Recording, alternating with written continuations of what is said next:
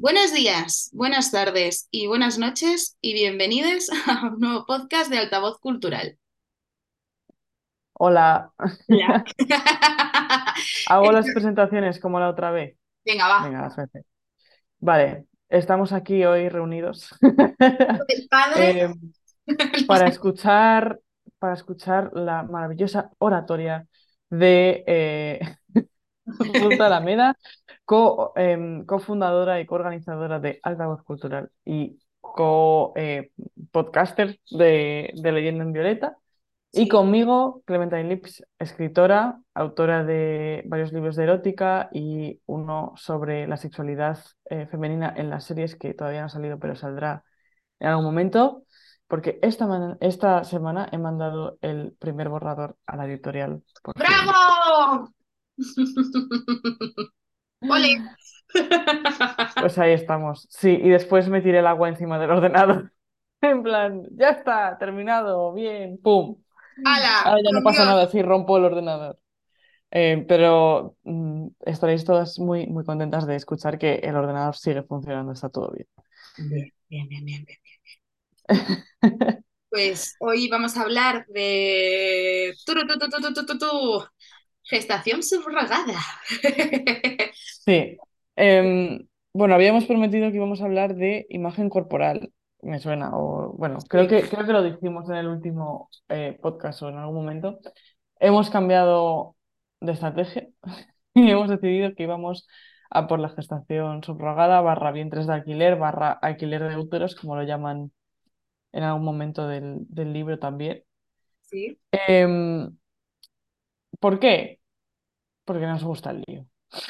Ah, No, no sé, bueno, era, eh, es el libro que, que, que teníamos eh, más disponible y hemos decidido darle, darle caña. El libro eh, se llama Un diálogo sobre gestación subrogada y está escrito, o bueno, está dialogado por Gracia Trujillo y Lola Robles, em, porque básicamente el libro está estructurado en forma de debate, en forma de diálogo, o sea, no, no hay texto tanto, eh, o sea, no hay texto en plan eh, prosa como generalmente la pensamos, sino que es una conversación que tuvieron estas dos mujeres sobre el tema y eso luego se transcribió y se editó y se, y se añadieron cositas, eh, pero todo tiene forma de, eh, de diálogo entre las dos, de debate. Que es, o sea, me parece muy interesante el, el concepto, creo que es, que es, que es bastante guay. Em, Y además, eh, yo que conozco a las dos, o sea, Lola Robles, eh, para quien no la conozca, que me parece rarísimo que no haya nadie que no conozca a Lola Robles porque es un más de nuestra sociedad, quiero decir, o sea, es escritora eh, y especialista en ciencia ficción, o sea, en literatura de ciencia ficción. Está, o sea, como yo digo, Lola Robles está en todas partes, o sea, es como Nada, es, es increíble, además es un amor de persona y, y Gracia Trujillo eh, es, también es profe, eh, también escribe y es, o sea, ambas son activistas y sí. también, o sea, yo creo que también eh, Gracia Trujillo eh, pues es- está al nivel de Lola Robles, o sea, es, es- está en todas partes también, mola mucho. Y, y yo que sé, son como dos pilares muy heavy de, de activismo. Además de activismo, no, o sea, llevan muchos años haciendo activismo, ambas. Sí, em, yo conocía los nombres de las dos, o sea, me sonaban, pero no había leído nada de, de ellas eh, todavía. Princip- o sea, a mí la ciencia ficción no es mi género, entonces por eso no, Lola Robles no, no la había leído, pero me ha parecido que las dos se expresan, o sea, yo, a ver, ya sé que, que, que luego está editado, ¿no? El, el debate que tuvieron, pero a la vez me parecía como que estaba súper bien expresado. En plan, era muy fácil de seguir y, y no, o sea, no te pierdes en ningún momento. Puedes estar más de acuerdo o menos de acuerdo con los argumentos, pero en ningún momento es como, no sé ni de qué me están hablando. En plan, esto, esto argumentalmente no, no hay por dónde cogerlo, o sea, eso no tiene sentido, como sí que hemos dicho de otras, de otros libros que, que presentan argumentos que, que es como, pero es que esto no no No, tiene eh, lógica, o sea, no, no tiene una, una consecución lógica, ¿no? En este caso no, o sea, como te digo, ya puedes estar más o menos de acuerdo con los argumentos, pero al final es como, vale, pero, pero en el framework, en, en la mentalidad de esta, de esta persona, esto tiene sentido y lo entiendo el por qué tiene sentido. Claro. Eh, Em, sí, a mí, a mí me parece que este libro a mí me gustó mucho, aunque es, es un tema en el que todavía estoy muy verde, de la gestación Sí, subrogada. Es verdad que como para iniciarte creo que puedes, eh, puede ser bueno, eh, porque es como un debate que va como de, de lo más pequeño a un poco más grande, ¿no? Y son dos puntos de vista. Además mola porque eh, am- yo cuando lo leí me recordó un poco a nuestras conversaciones, ¿no? A los podcasts de Leyendo sí. Porque puedes tener, son dos feministas de, que, eh, que, en la que en el tema de la gestación subrogada, ¿no?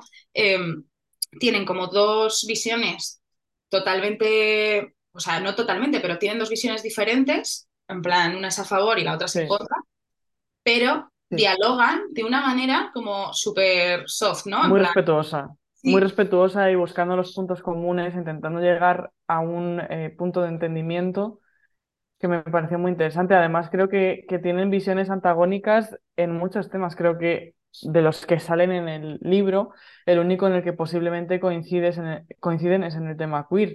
En el ujú, resto, em, creo que no, o sea, porque sale también el tema de la prostitución y el y, y, y la, bueno, la pornografía creo que sale, pero bueno, la, la prostitución sí que sale y sus similitudes o diferencias con la gestación subrogada, los vientres de alquiler Em, y, yo, vamos, lo que inter- interpreté es que piensan distinto en ese tema también. Lola es más bien feminista radical y Gracia es más bien em, liberal, o sea, es, es eh, más bien regulacionista. Y, y Lola abol- abolicionista, en los dos casos, tanto en, el tema de, del libro como en el tema de la prostitución. Y me parece, me pareció interesante porque a pesar de ello, por ejemplo, Gracia, eh, que es la que es regulacionista, em, o más bien comparte más puntos del- de la visión eh, regulacionista, también es capaz, que yo creo que esto es muy importante y que pocas personas son capaces de tener un pensamiento eh, tan como matizado, ¿no? Pero era capaz de, a pesar de estar a favor de la regulación, ponerle peros, ¿sabes? Y ponerle, eh, digamos, cosas que no serían admisibles para la regulación de, del tema eh, tampoco. O sea, es en plan, no es como sí, pero es que la regulación, sino que veía también los puntos negativos que, que una regulación de esta, de esta práctica podría tener. Y a mí eso me parece muy interesante porque creo que en ambos, o sea, cuando uno piensa abolicionismo, regulacionismo, se piensa mucho en blanco y negro. Y al final, eh, no sé hasta qué punto es tan útil pensar en ese blanco y negro. Obviamente yo tengo una postura mucho más abolicionista que otra cosa y en mi pensamiento ideal, eh, la realidad sería que, que la prostitución estaría abolida. Em, pero también soy consciente de que para llegar a ese camino puede haber problemas, ¿no? Y puede haber eh, momentos en los que es necesario tender puentes entre con las regulacionistas también, porque lo cierto es que ahora mismo la prostitución existe y no creo que, que se que vaya a desaparecer eh, en breve. En plan, el objetivo sí, para mí es que desaparezca por su propio, o sea, por, por, por ser inconcebible, socialmente inconcebible, y, la agenda abolicionista me parece lógica para ello, pero a su vez mm, yo creo que, que, que el, que el otro lado del debate también tiene cosas que aportar y tiene cosas en común. Y eso me ha gustado mucho porque, eh, de este libro porque, porque lo cierto es que, es que esa, esa, o sea, ese deseo de tender puentes se nota y se nota que ambas se respetan un montón y respetan, o sea, creen en la inteligencia de la otra persona, ¿sabes cómo te digo? Sí. Y eso me ha gustado un montón, la verdad. Em, yo es que, o sea, es verdad que si tengo que decir algo del libro negativo, ¿eh? En plan, eh, diría que, Sí, que se me hace como corto, en plan, se tratan muchos sí, temas, pero no, o sea, en algunos no se se ahonda. Sí, y, y a lo mejor ves, imagínate que esto hubiera sido realmente una conferencia o una mesa redonda, ¿no? Y hubieran Ujú, estado, no sé, tuvieras 10 horas de mesa redonda, ¿no? De Gracia y de Lola eh, hablando de esto. eh, profundizando en otros, o sea, en los temas y tal, ¿no? Eh, o sea, me parece un buen libro para iniciarte, pero es verdad que a mí, eh, que me pasa, que nos pasa mucho, y esto lo hemos hablado tú y yo, que, que muchas veces empiezas a como meterte en un jardín nuevo del feminismo, ¿no? Algo que no tocas, como puede ser Mm, la prostitución, la gestación subrogada, ¿no? Eh, ciertos como temitas. Que, que, a lo mejor no tocas tanto porque estás más centrada en otros y cuando entras es como, vale, eh, me gusta el libro, me ha explicado cosas, pero me ha dejado muchas dudas. plan, a mí en su Sí. momento, que yo me lo leí como hace unos meses, eh, me, acuerdo que fue como, necesito más información sobre el tema porque yo ahora mismo no puedo decir si estoy a favor o en contra de la gestación subrogada. O sea, sé que estoy en contra, eh, sé que estoy en contra cuando es monetario, cuando entra el capitalismo Ajá. y entra el, el alquiler real de, de, con dinero de por medio, Sí. rollo, vamos a poner el ejemplo más cercano que tenemos a día de hoy, eh, la Ana, ¿cómo se llama? Ostras, la Ana de. y los Sí, siete, sí. em, la abuela ¿cómo es el mama, vamos a No me llamarla. va a salir ahora el nombre. Bueno, pero sí sé quién dices. Eh, Ana y los siete, espera, voy a poner así porque se llama reparto, pero esta señora, ¿cómo se llamaba? Ah, eh, ver todo. Yo necesito saber, pero ¿cómo, cómo se llama la mostrar más? No me sale. Ana y los siete, han quitado a Ana y los siete, han quitado a Ana. ¿Cómo se llama la actriz? Ana Obregón, Esa, sí, que ha correcto. sido, que ha sido como lo más sonado, ¿no? Lo pongo de ejemplo porque ha sido como lo más sonado que ha pasado en, en, en el 2023 en respecto a la gestación subrogada. Y voy a poner más ejemplos Sí, así que, que me vengan a la mente, pero eh, es, es, al final un, un acto hiperegoísta, eh, en su caso, ¿eh? en este caso en concreto es un acto hiperegoísta, o sí, sea, es que además es muy mayor. Claro, pero tiene, tiene la putada, o sea, sentimos mucho que hayas tenido que perder a tu hijo hiper joven por un cáncer. Eh, Sí. mala suerte, o sea, lo sentimos mucho desde aquí, es una putada. Y perder un hijo, o sea, yo que tengo gente cercana que han perdido hijos, eh, cuando pierdes un hijo, eh, o sea, te rompe todos los esquemas, eh, te destroza la vida prácticamente, es muy difícil levantar cabeza de la pérdida de un hijo. Mm, Eh, pero que tu hijo en su momento en vida eh, reservara semen para el día de mañana, porque obviamente después de un tratamiento contra el cáncer, eh, pues sueles tener poca probabilidad de tener una fertilidad natural, ¿no? Y Mm, para, para que lo hiciera él a futuros con su pareja, no porque él sí tenía ese deseo de ser padre, ok, pero que tú cojas el semen de una persona muerta y mm, alquiles un útero eh, para tener un hijo nieto tuyo, para tener como sí. ese pedacito de esa persona en vida, teniendo Es un poco retorcido, tío. Es como súper retorcido, ¿no? En plan de, me parece súper mal O sea, tú. Perdón, sí, sí. O sea, me parece súper mal por el hecho de decir, eh, porque ella, ella se justifica como diciendo que, que su hijo se lo pidió, ¿no? Ya, pero Ya, es pero es que el, el- el sufrimiento, tu sufrimiento y los deseos de tu hijo no justifican la explotación y el dolor de otra persona. O sea, lo siento, pero porque tú lo hayas pasado muy mal, no puedes hacer que otra gente lo pase mal o no puedes explotar a otra gente. Y No se justifica. Es un pensamiento muy de ricos, ¿eh? Sí, por eso, o sea, pero bueno, que después que, digo. eh, además es que se juntaron como dos hechos muy a la par, ¿no? Que fue como, eh, eh, coño, ¿cómo se llama? La Ana esta, eh, Ana Obregón Ana. Obregón, se fecunda a una mujer con el semen de su hijo muerto, Es que es tétrico, es que es muy tétrico. sí, y de repente un montón de ricos mueren en un submarino bajando a ver el Titanic. ¿Qué es lo que te dice la vida con esto? Que es que eh, la gente con dinero no piensa dos veces las cosas antes de hacerlas, ¿sabes? Ya, bueno, es que no están acostumbrados a que les digan que no, porque lo cierto es que en el mundo en el que vivimos, eh, tener dinero te abre muchas puertas y es como, siempre mm, se dice, ¿no? Que, que todo tiene un precio, en plan, si tú sí. encuentras ese precio y tienes dinero para pagarlo, como tendrá esta señora, pues eh, es raro que te digan que no, que te digan que no de verdad, o sea, que te digan que no eh, repetidas veces y que es- ese límite se respete. Claro, ¿sabes? O sea, yo creo que los ricos tienen serios problemas con el tema de comprender que no es no, ¿eh? Yo creo claro, que, que quizás son de los hombres ricos deben ser los peor- lo- lo- los que menos lo entienden. por eso. Y, pero, pero es como súper tétrico, ¿no? Pero, o sea, y además yo ahora que tengo gente cercana que ha sido madre, eh, Sí, y, y sé los procesos, o sea, sé lo, sé lo que, sé- o sea, sé lo que cuesta corporalmente ser madre, ¿no? En plan, sí, eh, además lo tengo sí, muy, sí. re- lo tengo muy reciente y, y dices, Horroroso. Yo, los- o para sea, mí es- es como una pesadilla. no, pero es que es como, a mí, como mujer que, que no es gesta, que no ha gestado en la vida y que no quiere gestar nunca, me parece un precio muy Mm, alto a pagar, ¿no? Y esto mi madre, mi, ma- mi madre con dos hijos, ¿vale? Me dijo, Sí, cuando le estaba contando en plan de, de ciertos, de ciertas cosas que a mí me, me estaban dando vueltas en la cabeza, en plan del precio a pagar por, por tener un hijo, ¿no? En plan corporalmente. O sea, el sufrimiento sí, sí, y todo lo que cambia tu cuerpo, todo, ¿no?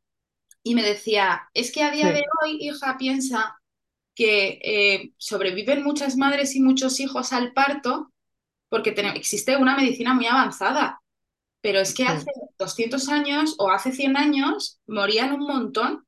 Dice, porque es algo sí, muy peligroso que hacer y nos creemos que es algo muy sencillo.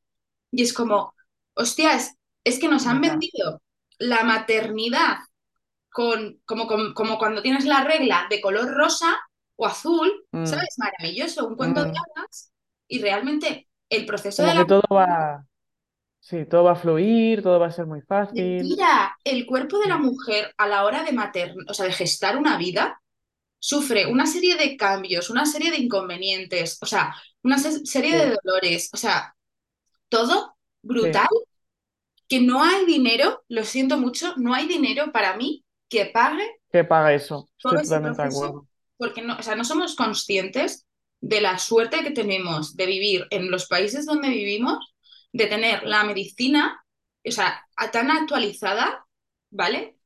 Porque el parto es algo, o sea, la gestación es algo hiper peligroso para el cuerpo de la mujer.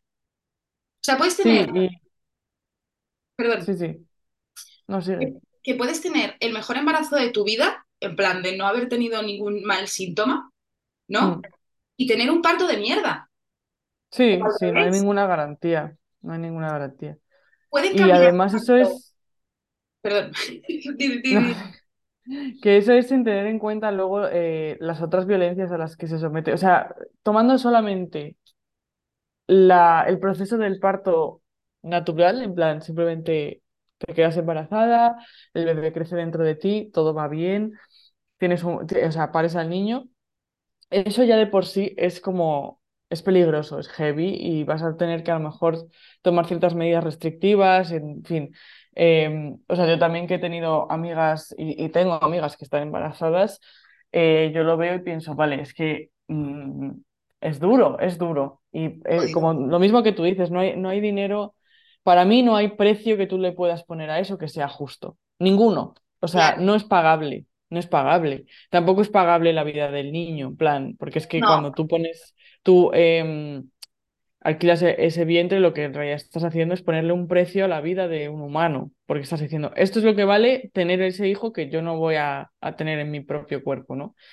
Em, pero es que además a eso hay que sumarle después todas las violencias a las que una mujer se puede ver sometida cuando está embarazada, que ya son sociales, violencias sociales, pero que no dejan de ser menos violentas por ello, ¿no? En plan, además de todos los, los cambios por los que está pasando tu cuerpo y el riesgo que supone un embarazo, luego puedes ir y sufrir violencia obstétrica, que es más lo común, o puedes tener, por ejemplo, un aborto y, y el, el sufrimiento que eso puede acarrear, o sea, eso ya no es social, es biológico, pero bueno es claro, otro, es otro componente, ¿no? Es otro riesgo. es que, Puedes tener, eh, o sea, luego puede- puedes, eh, o sea, tienes que enfrentarte a la violencia estética, ¿no? En plan de, pues si luego tienes estrías o te cuelga más la tripa porque, por lo que sea, ¿sabes? Porque no, sí, porque es que tu cu- cuerpo ha cambiado. Y luego el sufrimiento, la angustia que conlleva ese, esos cambios, el verte, eh, eh, en plan, ver los cambios sobre tu propio cuerpo y el- la presión de tener que volver a- a- a- atrás y volver a ser quien ya no eres, porque has sido madre. Es, o sea, es es que que, tu cuerpo ha cambiado, punto. Y ya no es eso, es que por- por- en relación a los abortos que dices, o sea, eh, cuando tú vas a, a contratar una gestación subrogada, tienes hasta tres intentos. ¿Hola? O sea, Eso pero es que es violencia. Es que yo no sé, en plan, eso cómo una... no se ve claramente que, digamos, por contrato obligar a una mujer a pasar potencialmente por dos abortos y que eso esté escrito por, ¿sabes? en un contrato legal y que tú puedas demandar a la, a la mujer que, que, se está quedando embarazada si no quiere hacer eso, porque es que es heavy, ¿eh?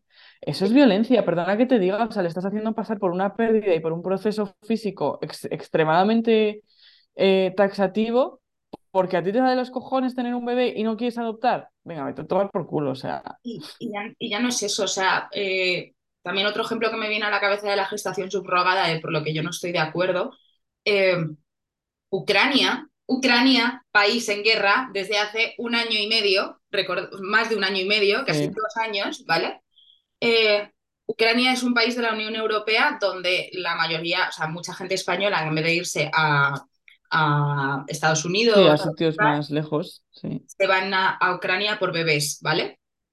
Cosa que no entiendo porque cuando no llegan a la frontera española ese bebé no se requisa, ¿sabes? Pero, o sea, se requisa, entiéndeme, Es no que es... cómo requisas a una persona humana, ¿sabes? No, pero O la, sea, la cómo, de, cómo, de asuntos sociales se haga cargo de ese bebé, en plan de este bebé no te pertenece, ¿sabes? En plan de vamos a darlo nosotros ya, lo que pasa, eso creo que lo mencionan en el libro, en plan, un poco por encima. A mí me hubiese gustado saber más exactamente cómo se deciden estas cosas, pero bueno, eh, como decías, es que es muy cortito y sirve como introducción, más que, más que para profundizar. Pero bueno, sí que dicen en algún momento em, que dependiendo del caso, a veces se, se separan, o sea, no se deja pasar a los bebés o, se separan de la, de la familia em, de intención porque o sea, se, se tiene, se pone en balance el interés mayor del menor o algo así se llama. Eso es como un término legal, em, pero no me acuerdo exactamente cómo, Claro, cómo era.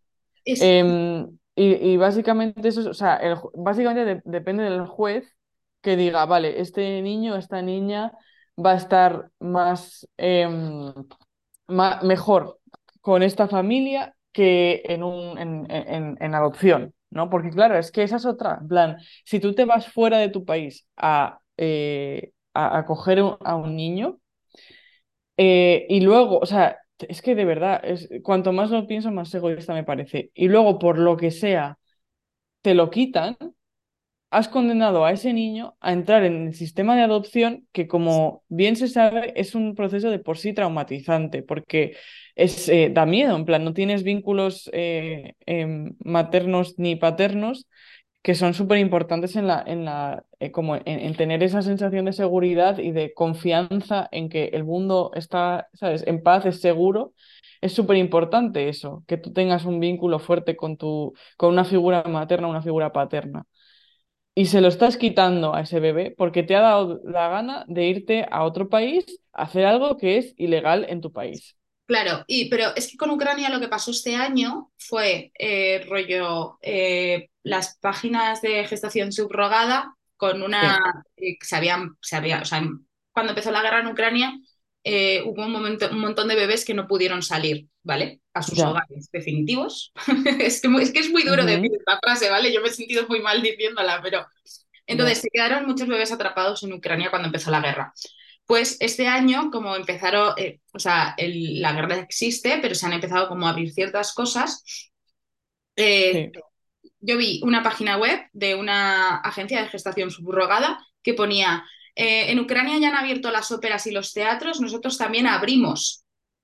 ay, por Dios. Y fue como, hola, hola, o sea, por ganar dinero sois capaces. O sea, es que es, es como, es un país en guerra, ¿sabes?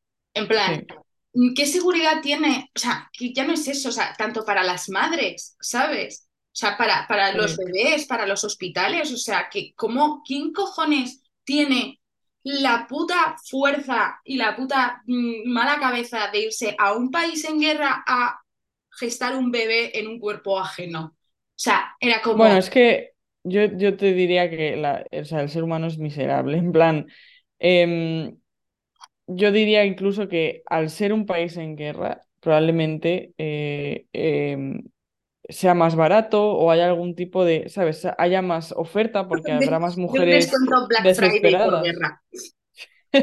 Sí, pero habrá más mujeres desesperadas porque, ¿sabes? Se han quedado quizás solas, en plan ya no tienen el, el income de su marido porque murió en la guerra o Sí, algo así. lo que sea, se ha quedado sin trabajo, etcétera, etcétera, y tiene que, que tirar para adelante con otros hijos o consigo misma y no puede si no hace este tipo de cosas. Entonces, claro, es más barato, o sea, te- la oferta y demanda. Es que a mí me parece un... O sea, porque ahora pongo otro ejemplo diferente. O sea, hemos pasado de Ana Obregón a Ucrania eh, y ahora voy a poner, creo que es en Portugal, ¿no? Donde eh, la gestación... O sea, creo que Portugal es de los pocos países donde la gestación subrogada es legal siempre y cuando no haya un acuerdo monetario. Quiero decir, por ejemplo, tú y yo somos amigas, dentro de, de cinco años, tú te pones a intentar gestar con tu pareja, ¿vale? Y resulta que, eh, pues, eh, tu pareja tuvo paperas de pequeño, vamos a poner que es una relación cis hetero mm, normativa, ¿no? Tuvo sí. paperas de pequeño y es no tiene fertilidad ninguna, y eh, pues tú tampoco, por lo que fuera, ¿no? Y yo, Sí. como amiga tuya, decido gestar por ti de manera no monetaria, en plan, como un favor, ¿vale? En plan, y además hay un vínculo, tú y yo somos amigas, por lo tanto yo no me voy a desprender del bebé, no es, no es una transacción económica, no es un producto, sino que voy a estar cerca del bebé, voy a tener relación con él, tal, no sé qué, no sé cuántas. Creo que Portugal es como el único país que desde que ha hecho legal eh, la gestación subrogada no monetaria, o sea, sino simplemente de, de, de, tú a tú, en plan de como colegueo, en plan una hermana, ¿sabes? O alguien, algo así, Sí. que solo ha habido un caso. Ay, es que mira, justo eso es lo que comentaba Lola en el libro, que, que, me, que lo tengo apuntado porque me pareció una reflexión súper inteligente que decía en la página 24, ahí que la encuentro. dice em, que respecto a las mujeres que quieran gestar altruistamente para otras personas, sin duda las habrá, pero dudo mucho que sea una mayoría. Hablando de la gestación subrogada entre familiares, hay problemas importantes a tener en cuenta. La presión que, puede que pueden sufrir algunas o bastantes mujeres por parte de su propia familia o el entorno social para que se sacrifiquen por otra. Estas presiones pueden llegar a ser terribles. Lo sa- o sea, yo lo sé eso bastante bien, además. No hay que desdeñar esta posibilidad, que a mí, sinceramente, me parece muy tóxica. A veces la idea de sacrificio se llega a interiorizar tanto que se asume como voluntaria por quien la realiza. Y Es que me parece, o sea, maravillosa. mm, una manera de sintetizar la socialización femenina de una manera tan concreta y, y brillante que dije, lo tengo que decir en el podcast y, o sea, es Sí, así. Y lo que tú acabas de contar de Portugal lo refleja simplemente. O sea, es como, no es realista pensar que la gestación subrogada altruista es viable para sostener la demanda que hay ahora mismo. claro. Eh, eh, pero esto es como el ejemplo, yo, yo los ejemplos, ¿eh? Eh, hoy No, estoy, sí, bien, bien. eh, hoy estoy, hoy estoy a tope.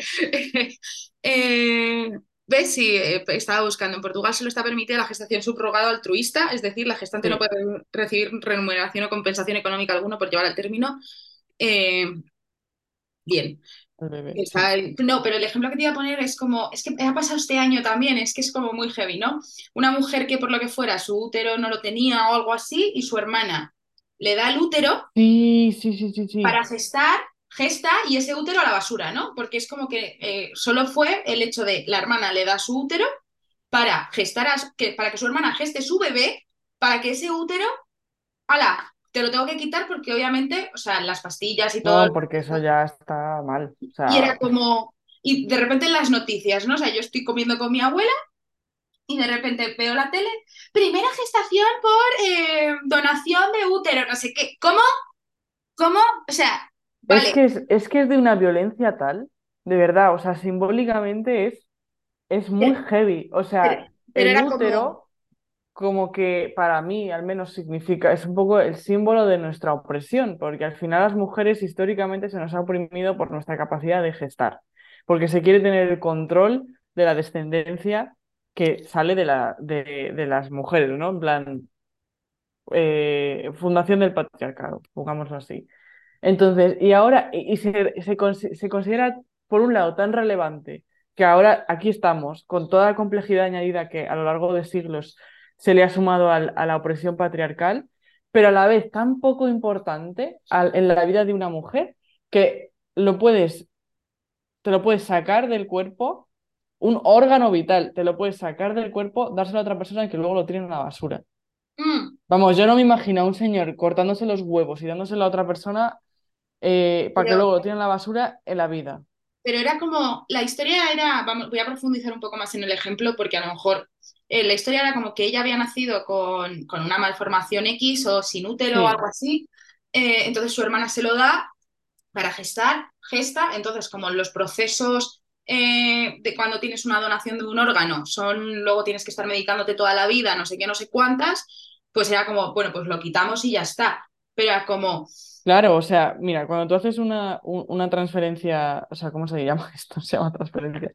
Em, cuando tú pones un órgano que no es tuyo en el cuerpo de otra persona, ¿cómo se llama eso, tía? No me sale la palabra. eh, Bueno, se entiende lo que estoy diciendo. sí, Em, cuando tú haces eso y no eres, o sea, la- existe, digamos, tu sistema inmune reconoce el órgano extraño como algo extraño, como si fuese un claro, patógeno, como si fuese un virus, ¿sabes? Y lo ataca. Entonces, para evitar eso, a ti te tienen que estar dando inmunosupresores mucho tiempo. Quizá si es un órgano eh, esencial, como puede ser el corazón, el resto de tu vida, ¿sabes? Con claro, todas las consecuencias que eso pu- puede llegar a tener porque tienes un sistema inmune deficiente en ese caso. Entonces, claro, el útero, ella lo necesita para tener su bebé. En lugar de optar por otra opción, dice, no, pues que mi hermana me dé su útero, ¿no? Em, entonces, allá se lo, se lo ponen y eso implica, pues lo que te estoy diciendo, que tú tienes que estar tomando inmunosupresores, que no es ideal.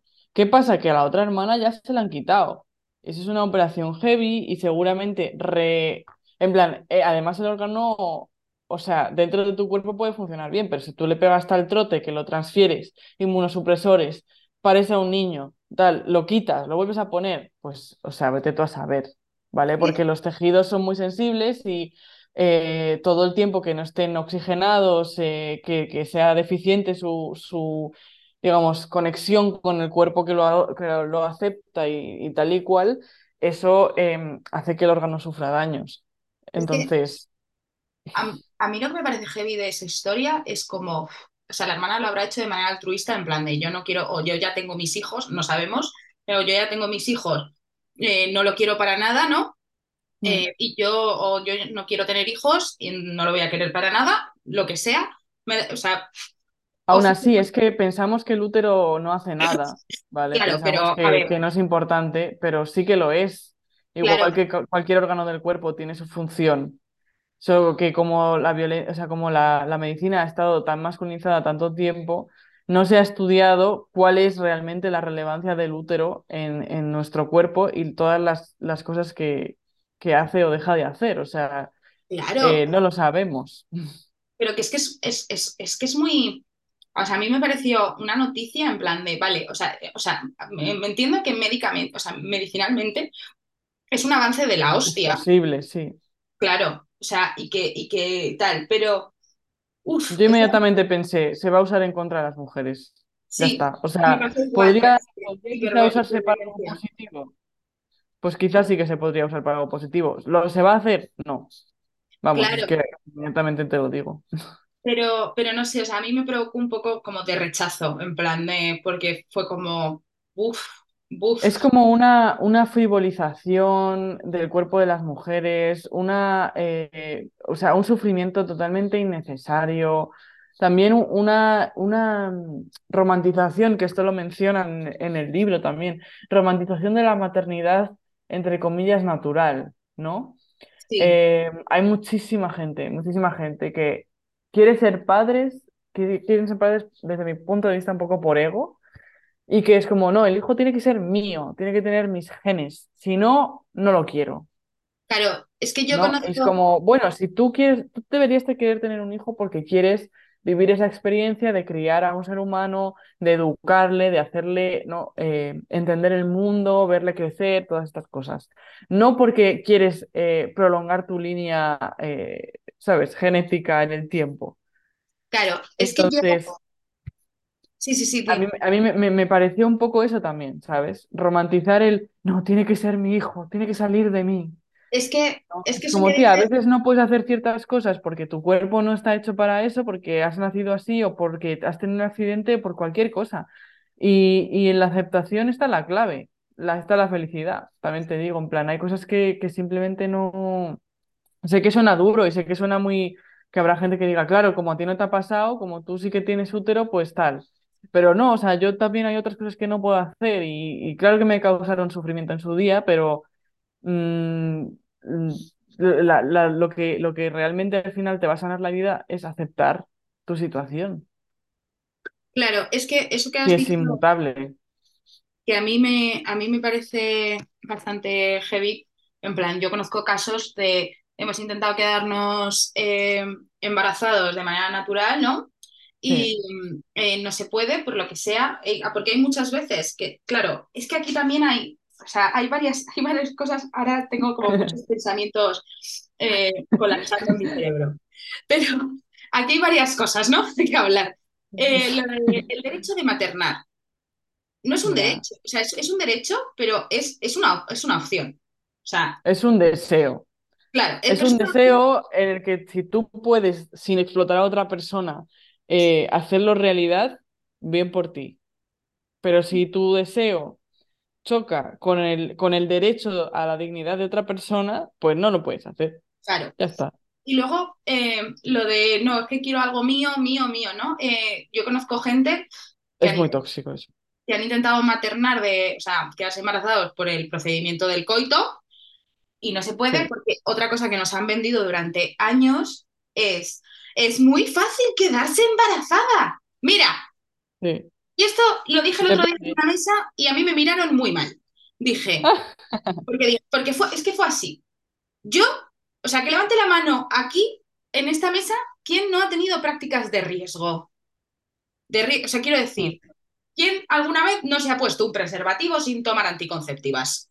Que levante la manita, que vamos a levantar la patita, ¿vale? O sea, y seguramente lo preguntes y no una, sino 200 veces, ¿sabes? Porque, porque el ser humano es, es así de imbécil. O sea, yo soy la primera que lo dice. O sea, he tenido oportunidades. O sea, yo perdí la virginidad en 2009, estamos en ca- casi 2024, hace 15 años ya de mi vida, ¿vale?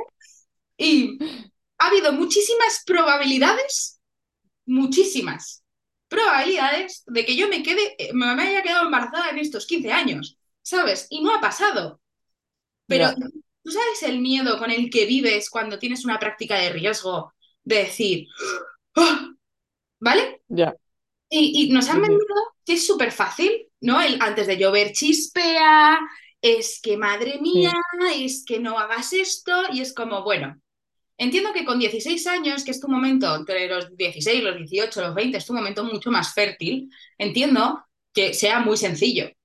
Pero, o sea, yo cuando lo dije en la mesa fue como, yo con 30 años, o sea, que parece, o sea, que sí, que somos jóvenes todavía con 30 años, eh, pues empiezo a estar eh, entrando en fecha de caducidad. Quiero decir, no, no- no sé mi reserva ovárica, ¿vale? Es una duda que tengo, pero no, no sé mi- cómo está mi reserva ovárica. Pero, Sí, eh, bueno, tengo los ovarios multiquísticos, quiero decir, o sea, no sé. ya, pues No, pero no es tan fácil. Y es como nos han dicho toda la vida que es que prácticamente si te miran, te quedas embarazada. Y eso no es así. O sea, los cuerpos, cada cuerpo de una mujer es totalmente diferente. Hay mujeres hiperfértiles. O sea, Sí, sí, y hay otras, conozco. claro, o sea, yo tengo, o sea, tengo el caso, tengo una amiga de 42 años que después de tener su primer hijo a los 40 le dijo al churri, lo intentamos a ver si tenemos el segundo. Y les bastó una noche. Y ahí están, que acaba de nacer hace tres semanas. Que yo Ya. a ese hombre le digo, no me des dos pesos, me das miedo, ¿sabes? Claro, de coña, entiéndeme, pero como me da miedo, ¿sabes? Sí. Una noche. A ver, es que la ventana, yo, yo este, con, con una señora que conoces tú también, con Esther, em, fui a un taller de, de ciclo sintotérmico. Y básicamente lo que aprendí en ese taller es que es jodidamente difícil quedarse embarazada porque básicamente tú ovulas un día del, del mes o no, dependiendo de tus problemas, ¿no? Pero Sí, en principio ovulas, em, ovulas eh, una vez al mes, em, eso lo puedes detectar y tal. Y luego eh, tienes básicamente una ventana de cinco días antes y cinco días después donde te puedes quedar embarazada. Ya está.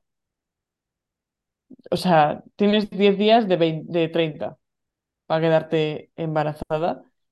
Y eso suponiendo que todo va bien, porque yo qué sé, pues aunque, aunque em, digamos, aunque, aunque mantengas relaciones sexuales en ese periodo de tiempo, tampoco es una garantía que te vayas a quedar embarazada. Si por lo que sea ese óvulo está, está mal o los espermatozoides no están ese día muy bien, pues tampoco te vas a quedar embarazada. Es que es, es que es una ciencia hiper complicada, ¿eh? O sea, por eso te digo que, que nos han vendido toda la vida que es como súper fácil, tío, y no es, no es tan sencillo, que, o sea, porque, y además según vas creciendo te vas dando cuenta, ¿no? En plan, no es tan sencillo, que luego conoces casos eh, del típico, no, yo es que me dijo, o sea, la- eh, de hecho, es que lo tengo que contar, la madre de, de- de esta mujer que he contado antes, de la madre de Nora, eh, eh, que ha tenido su hijo el primero con 40 y el segundo con 42 y la segunda fue de una noche, la madre de esta Sí, persona tiene, tenía papeles médicos, papeles médicos de hospitales de ginecología donde la decían que no podía tener hijos y tuvo tres. ya. O sea, es muy heavy, tuvo tres, muy mayor. O sea, los Mm, papeles eran rollo cuando te- en, en su veintena y fue madre rollo con 33, ¿sabes? ya. Y, y- y ni se lo esperaba. O sea, no, no, o sea, no, no, no lo buscaba. Ella chuscaba con su marido porque sí y un día dijo, mm, uy, qué mal me huele este portal, ¿sabes? Sí, fue así, en plan de, es que me huele a gambas tu portal. Y yo, pero no me baja la regla. Bueno, pues ya veremos. Y un día se hizo un test de embarazo y estaba embarazada. Pero tenía, tenía papeles médicos donde la, o sea, básicamente, y yo los he Sí, visto, ¿eh? Donde ponía que no, que no podía. Ya. Y luego ves a gente que se hace un montón de analíticas, tienen las analíticas puto perfectas, están muy bien de salud, se hacen hasta, ahora te hacen como una prueba para ver si son compatibles tu, tus espermatozoides con tus óvulos. En plan, porque eso es otra movida que yo no me había enterado, que también por los tipos de sangre que tengas, puede ser, Ah, o sí, sea, ¿sabes? En plan sí, de, sí, sí, hay sangres que no, que no cuajan, ¿sabes? ya. En plan, es que es una movida. Eh, gente súper bien de salud, que, o sea, con todo perfecto y todo que, que dices, ¿cómo nos están quedando embarazados de manera natural? ¿Vale? No quedándose embarazados y teniendo que, que hacer una inseminación artificial. Por, o sea, eh, es que no es una, cien- es una ciencia hiper complicada para Mm. mí de entender que nos han vendido un cuadro de decirnos que, pues eso, o sea, yo me acuerdo de mi abuela cuando me bajó la regla de no te puedes bañar ya en piscinas públicas. Esa, esa era la creencia que se tenía antaño, ¿no? En plan de, porque claro, los espermatozoides na- nadan en el cloro, ¿sabes? Y se te Pero si cuelan el cloro lo mata todo. y, y preñada, ¿no? Pero yo me acuerdo de mi abuela diciéndome eso, ¿eh? Antaño mía, sí. eran como hiper de, Buah, que no te mire mucho este señor, ¿sabes? Sí, sí, sí. Básicamente. Y, y llegas, empiezas a crecer y te empiezas a dar cuenta que dices, tío, es que es, es más complicado de lo que nos creemos. Es más complicado eh, quedarse embarazada que no quedarse embarazada. Pero ahora que mencionas esto de la inseminación artificial, mm, yo esto sí que lo he estado mirando, o sea, me- me- tengo más idea un poco de, de eso que de, que de gestación, ups, subrogada. Pero, eh, o sea, me, me interesa comentar esto porque, claro, cuando las mujeres que, que son, que son gestantes, o en la, en, para gestación subrogada, eh, esto no es, bueno, pues por arte de magia se quedaron embarazadas con un semen eh, provisto, pre- previs- no sé, em, de manera eh, como, digamos, artificial, entre comillas, ¿no? Sino que, claro, eso eh, supone también un proceso de, o sea, básicamente, en cuando tú medicalizas esto, eh, esta señora va a empezar a tener que mm, inyectarse hormonas, eh, seguir un régimen súper estricto de, de comidas, etcétera, etcétera, que es lo mismo que pasa con, con, la fertilización in vitro. Lo que pasa es que la fertilización in vitro te lo estás haciendo, o sea, tú estás pagando para que te lo hagan a ti. En el caso de la gestación subrogada, tú estás pagando para que esa cosa se la hagan a otra persona. También te digo que por lo menos aquí en España, eh, yo que tengo ahora cerca a varias personas que están en procesos de fertilización in vitro, eh, que, que, entra por la seguridad social, eh, como tres intentos. ojo, cuidado, ¿eh? En plan, hay unas violencias obstétricas. Es heavy, tía. Yo me he escuchado podcasts al respecto y es heavy, o sea, hacia el cuerpo de las mujeres en la fertilización in vitro, o sea, yo tengo dos, o sea, los dos casos pegan de lo mismo, de tienes que bajar X kilos, si no, mm. no lo hacemos. Y es como, ¿what? Em, no, y, ya también el, hecho de inyectarse hormonas, ¿vale? Eh, o sea, eso tu cuerpo lo revienta. Total. Lo revienta, o sea, porque le estás chutando una dosis mucho más alta de aquella a la que está preparado para, para gestionar. Entonces, eh, los cambios de humor son muy heavy, cambios en tu cuerpo también muy heavy, toda la presión, eh, el hecho de inyectarse todos los días que, que parece que, bueno, pues te No, o sea, eso al final crea moratón, eh, o sea, es, es una tortura que en la fertilización in vitro te estás, a la que te estás autoexponiendo en ese caso, pero en el caso de la gestación subrogada, le estás, exponiéndole a otra persona a eso. Es que me parece muy cruel. Sí, y además, y además también sobre la gestación subrogada es como, ¿qué mujeres acuden a, a alquilar su útero? Mujeres pobres, ¿sabes? que te dicen, porque luego he escuchado lo de, no, pero es que las agencias necesitas tener, eh, o sea, no dejan a gente que lo necesite por comprarse un coche o comprarse una casa o pagar un alquiler, ¿no? Sino que necesitas eh, demostrar que eres solvente económicamente para, para gestar, para alquilar tu útero. Y es como, bueno, a ver, según qué agencia, ¿sabes? Eh, según qué agencia, según qué país. Claro. Em, y también, o sea, no, no sé hasta qué punto comprarse una casa es un capricho. ¿sabes? Claro. O no sé hasta qué punto, por ejemplo, en Estados Unidos comprarse un coche es un capricho. Pensamos que lo es, pero si tú todos los días te tienes que levantar a las 4 de la mañana porque si no, no llegas a trabajar porque el sistema de transporte público en tu ciudad, en Estados Unidos, es una auténtica mierda, como suele ser el caso, em, pues igual, igual eh, ese dinero que vas a invertir en comprarte un coche, aunque tú seas, entre comillas, solvente porque puedes pagar el alquiler y puedes pagar la comida, eh, eso para ti es un cambio de vida tan brutal que estás eh, dispuesta a hacerlo, ¿no? Y, aquí también entramos en eso de, porque una persona lo elija, no significa que sea lícita esa elección o que sea, no lícita la elección en sí, sino la práctica, ¿no?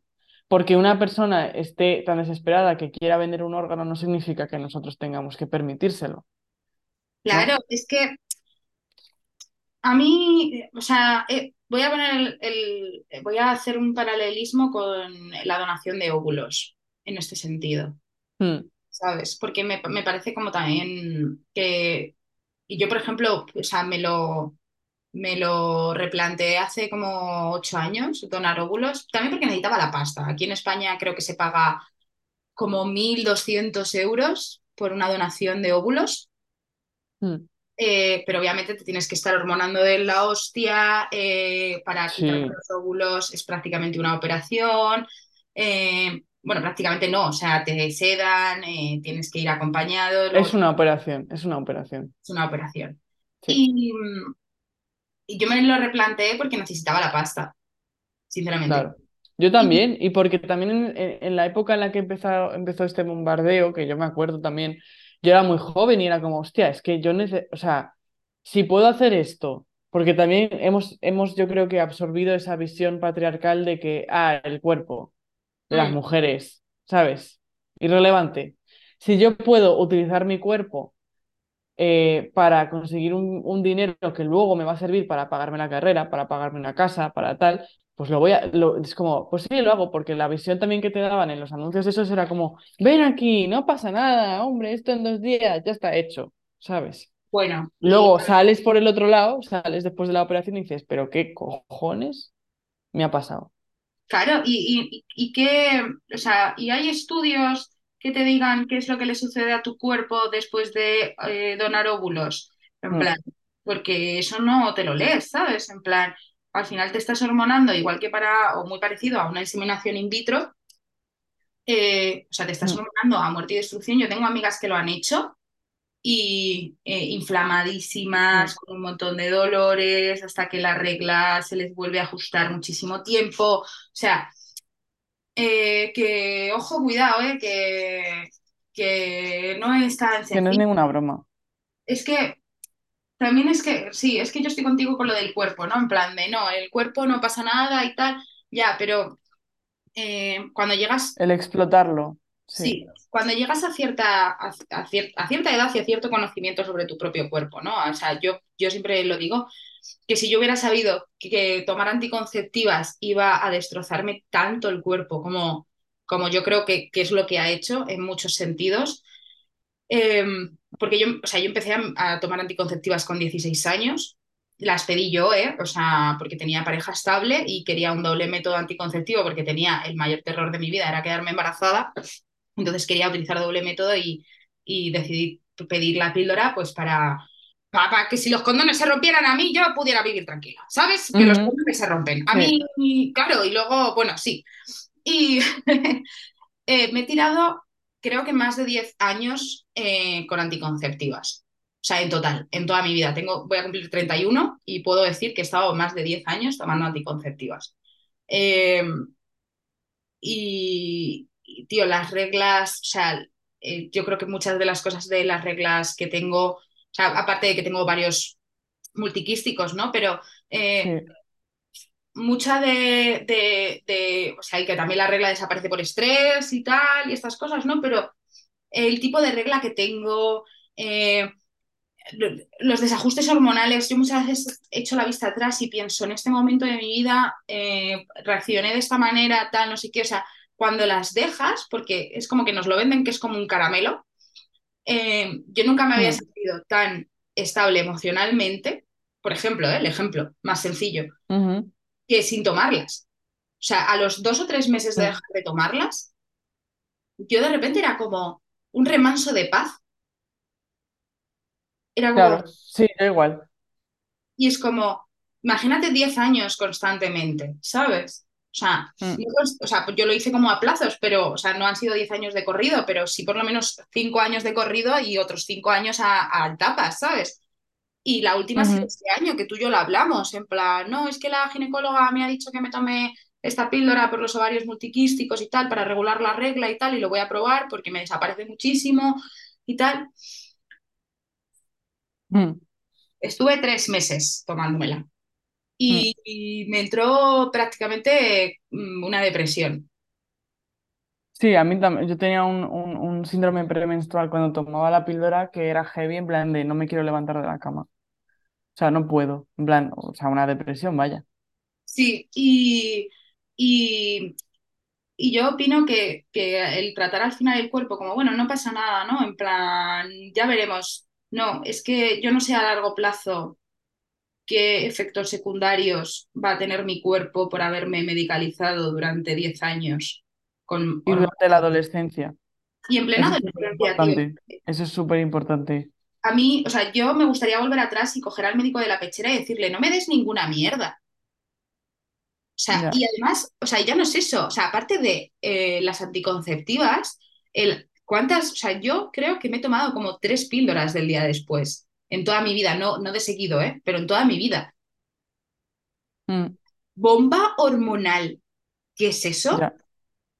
ya. Heavy, ¿eh? O sea, vamos, o sea, no tantos ultra... Hay que comer ultraprocesados, no sé qué, no sé cuántas. Bueno, quiero decir que... Bueno, pero luego chútate con esto. Claro, luego métete esta hormona así, de manera diaria. A tomar por culo. Ya. Eh, ojo, Ojo, eh, claro, dices, eh, si el día de mañana me dicen tienes cáncer de tal, que, que, yo tengo altas probabilidades de tener cáncer el día de mañana, altísimas, por cierto, y es como... Eh, ¿Por qué? Por genética. Yo por genética, pero que puede ser que gracias a toda la mierda que me he metido en el cuerpo porque los médicos me la han recomendado o porque me También, la han... sí, la píldora aumenta significativamente las eh, probabilidades de cáncer. De cáncer de, pues no me acuerdo, de mama, útero y tal, creo. Claro, y es que yo en mi Sí, familia es estupendo. tengo eh, cáncer de útero, cáncer de mama y cáncer de pulmón. Entonces, Ya, dámelo yo en todo. mi familia, yo en mi familia tengo cáncer de mama, melanoma eh, y cáncer de útero. No, cáncer de ovario. Cáncer de ovario. Claro, pero es como dámelo todo. Dame, yo me, yo me- o sea, si tenía antes boletos, me he comprado, Pues ahora toma ya. claro, ya. me he comprado un par de boletos más, porque yo eh, voy por la vida comprando boletos, pero es que no Porque la vida es una tómbola, tía. es, eh, ¿qué, qué- qué hacemos? O sea, da- darle emoción. Claro, no. Te estás comprando una papeleta para que el día de mañana, ¿sabes? Puedas decir, ahora entiendo de verdad el significado de la vida.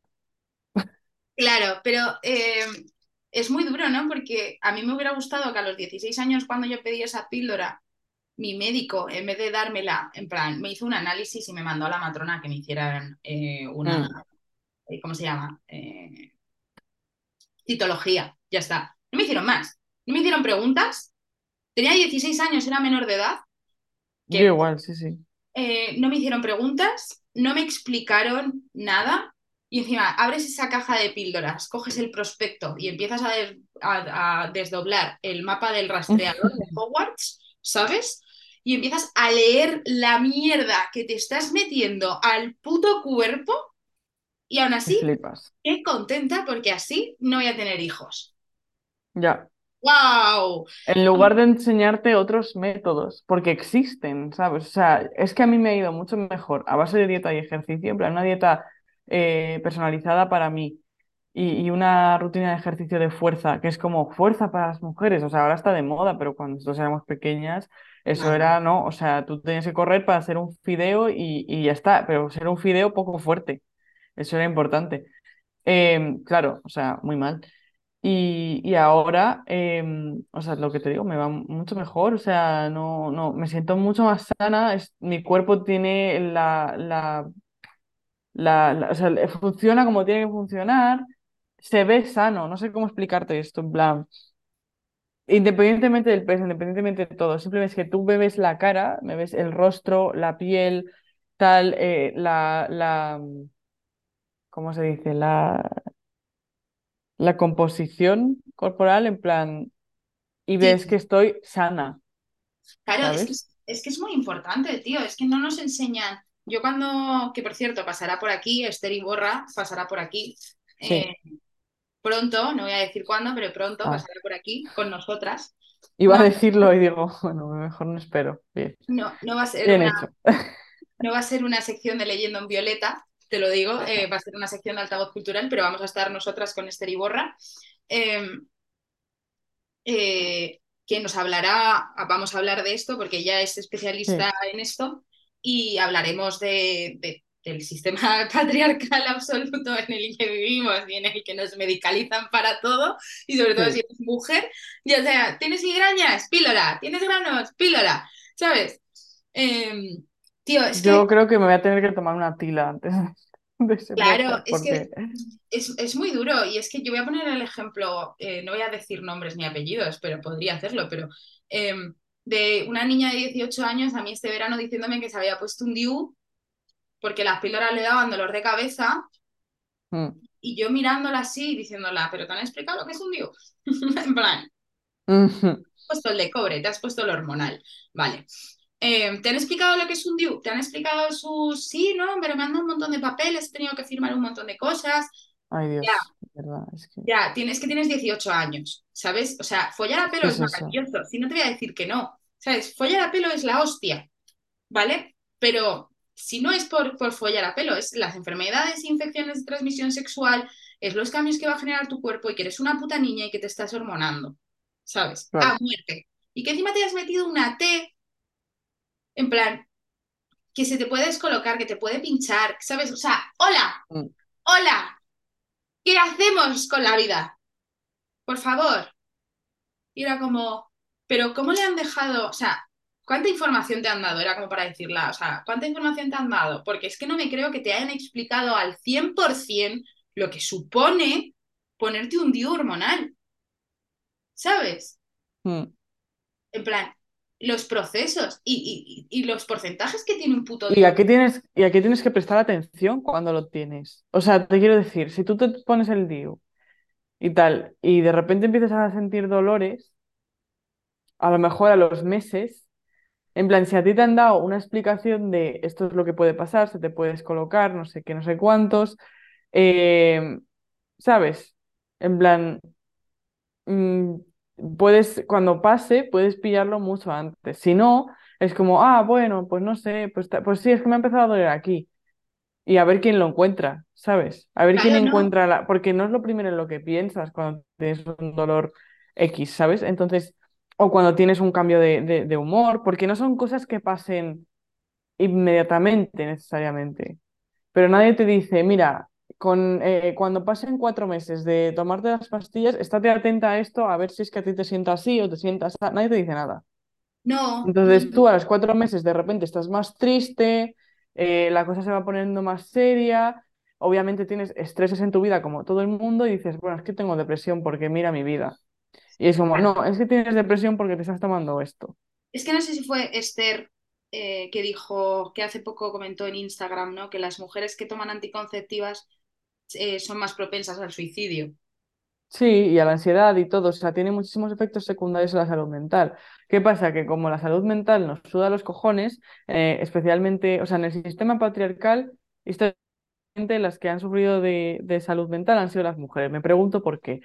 Em, eso, unido con esta división mente-cuerpo, en plan, en fin, que se monta un mejunje ahí que básicamente hace que la salud mental la desestimemos, especialmente si, la deses- si es de las mujeres, ¿no? Es en plan, es una floja. Entonces, Sí, eh, es como nos suda los cojones. Y no vamos, y, y- y además vamos a pensar que como son mujeres, son propensas a la histeria, ¿no? O sea, porque esto le hemos puesto nuevos nombres. Hemos pasado de decir posesiones demoníacas a histerias a síndrome maníaco depresivo, pero al final todos los síntomas, eh, si tú haces una, una línea eh, temporal histórica y, vas uniendo, son los mismos.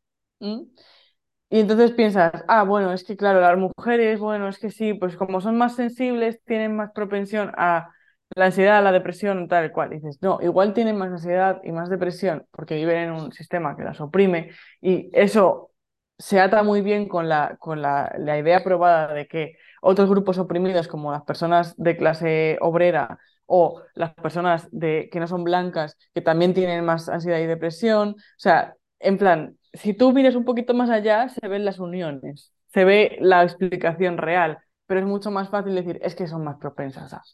no, Entonces simplemente lo barremos todo bajo la alfombra y decimos, pues ya está.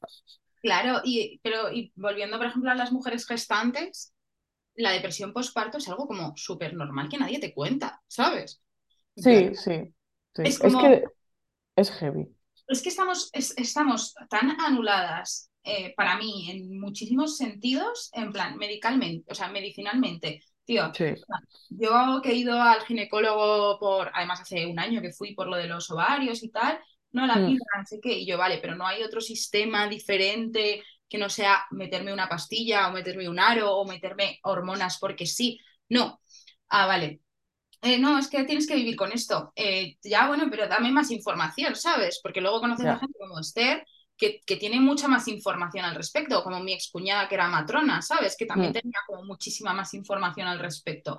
Eh, eh, Es que no importa, tía, es que no importa. O sea, es un parche, es una mordaza que te ponen en plan, vengo con esta queja, me duele la regla muchísimo, o sangro demasiado, o me pasa esto, me pasa lo otro, me pasa lo de más allá. Eh, no nos interesa, no, cállate, tómate sí, la píldora y cállate.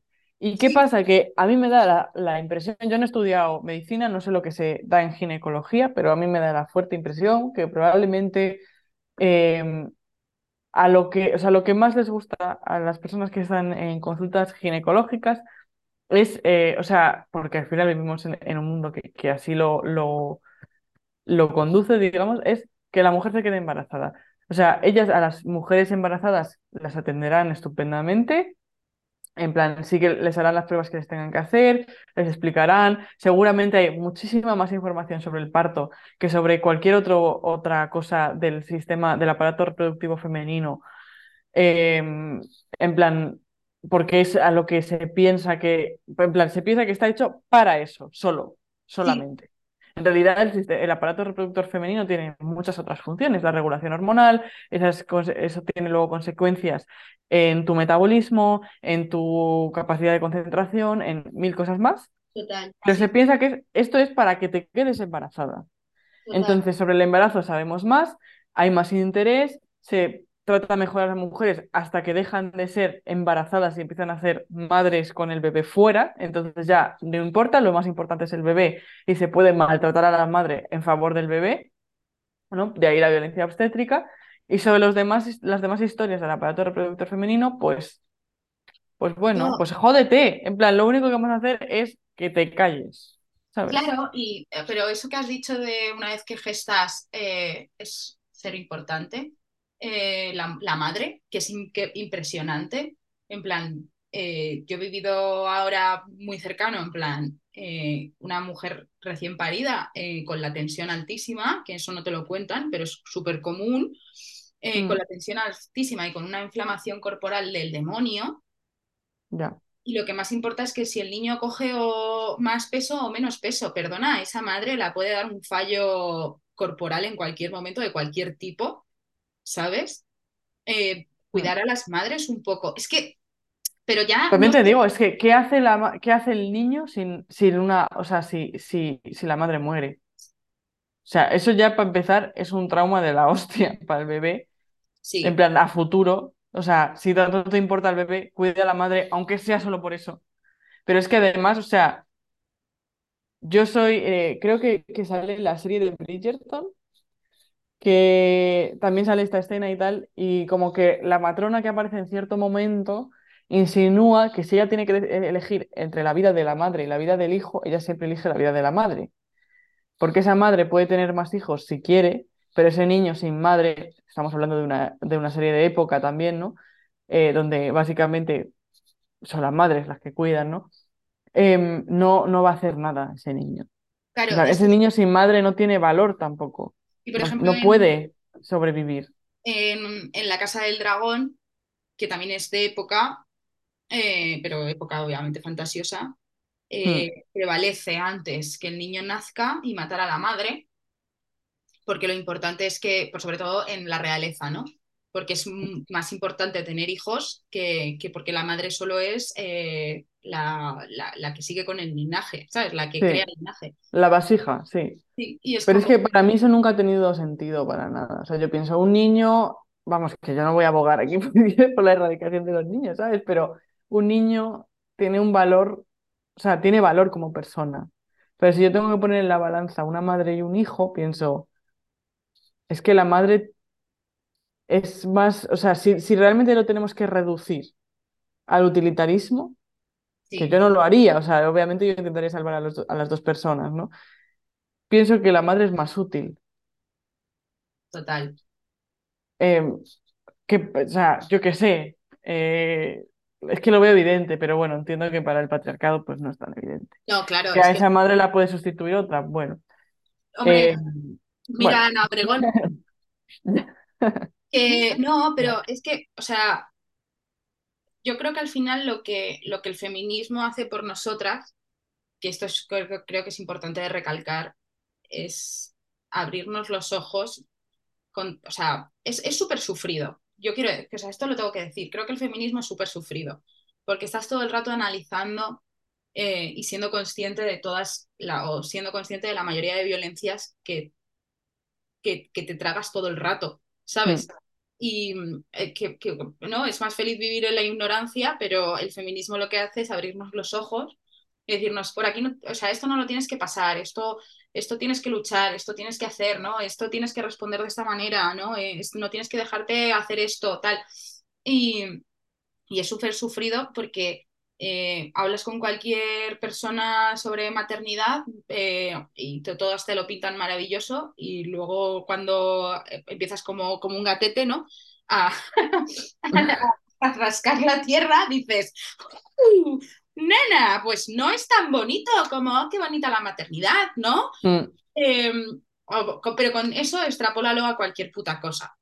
Entonces, Sí, estás todo el puto rato diciendo eh, violencia, violencia, violencia, violencia, violencia, violencia, sí. violencia. Y dices, tío, ya basta, ¿no? O sea, estamos en 2000, casi 24. Deberíamos dejar de, de vender nuestro cuerpo, o sea, de medicalizar nuestros cuerpos, de vender nuestros cuerpos, por ejemplo, para la donación de óvulos, para la gestación subrogada.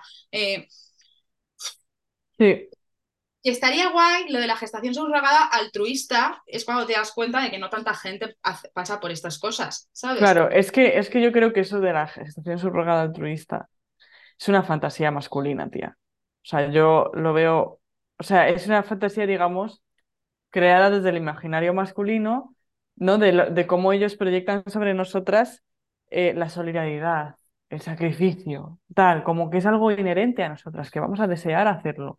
Pero en realidad, la, o sea, si tú hablas con mujeres eh, normales y corrientes, te van a decir, eh, no, la verdad es que, la verdad es que no lo voy a hacer, o sea, no lo haría, en plan, ¿estamos locos o qué? nadie. ¿Sabes? Entonces es como que, por eso yo pienso que esta gente, sí, la altruista tal, están muy metidas en la, en la- o sea, que, que como pensando que, que sería suficiente o que sería ideal, bla, bla, bla. Yo pienso, es que estás muy metida en la fantasía masculina, tía. ¿Cuántas Sí, mujeres crees tú que realmente van a hacer eso? O sea, si tú tienes la suerte de que tu vecina, tu amiga, tu hermana eh, dice, venga, sí, formamos este tipo de familia. Eh, porque claro, al final si es tu hermana, imagínate, es como raro, es su madre y su tía a la vez. ya, Es raro. Em, o con tu amiga, que va a estar presente en tu vida en principio, porque luego, claro, es que esto no lo pensamos, pero cuando esa, es un proceso tan heavy y, y tal, y, y además, o sea, se pueden formar vínculos, aunque tú desde el principio estés pensando que no, que no, que no, o, eh, se- ¿sabes? O sea, los seres humanos somos así, en plan, tú vas a te- el- tu amiga tiene el hijo. Y imagínate que dice, ostras, pues es que no he sido capaz de desvincularme del niño. Mientras estaba embarazada, he formado lazos maternos con este niño y no lo quiero dar. Quiero que sea mi hijo ahora. mm. Eh, ¿quién tiene la razón? ¿Quién se queda el niño? ¿Sabes? Eso O si te lo da, si te da el niño, pero esa persona sigue en tu vida y tú por lo que sea te sientes insegura porque la otra la ha parido y tenemos este misticismo acerca de la maternidad, ¿no? De la mujer que pare em, y que a lo mejor pues, te pones celosa, por ejemplo, ¿no? De cuando viene a tu... Y, y ¿qué vas a hacer? Sacrificar tu amistad ahora, porque ahora tienes un hijo y tienes que cuidarlo. Es una responsabilidad. Y, y qué, o sea, ¿cómo vas a gestionar eso? O sea, estas cosas no salen, no, cuando dice altruismo, tal, es como, vale, pero luego todo lo demás que viene después del acto precioso de sacrificio, ¿qué, cómo lo vas a gestionar? porque estas cosas pueden pasar y no las puedes predecir. Y si tú eres una persona muy tranquila y tu amiga también, y lo lográis gestionar y tenéis un acuerdo de antemano, y es como, mira, yo, yo voy a hacer la crianza mayoritaria del niño, pero tú estás muy- más que invitada a ser parte importante de su vida, etcétera, etcétera, y la otra está de acuerdo y tal. Puede funcionar, pero también puede irse al, carajo. Es que es una situación tan extraña sobre la que tampoco hay patrones ya, digamos, establecidos. Eh, además, la maternidad ahora se ve como muy... Yo creo que antes igual era más factible en el sentido de que la maternidad era mucho más, o la crianza era mucho más comunitaria y entonces era normal, si esta es tu madre, pero tu tía, la amiga de tu madre y tu abuela, todas están cuidándote, ¿sabes? Y todas son parte muy importante de tu vida y no hay competencia entre ellas, cada una tiene su rol. Pero yo creo que ahora, como es tan singular, tan individual, como que eso no, como que sería mucho más complicado, porque empezarían los egos ahí a batallar, etcétera. Y a raíz de eso me gusta, me gustaría sacar un tema que sale en el libro, que yo aquí creo que las dos estaban de acuerdo, y a mí no me acabó de cuadrar, que es que dicen que la subrogación separa la maternidad del proceso natural del embarazo. O sea, la maternidad subrogada separa la, la maternidad en sí del proceso natural del embarazo.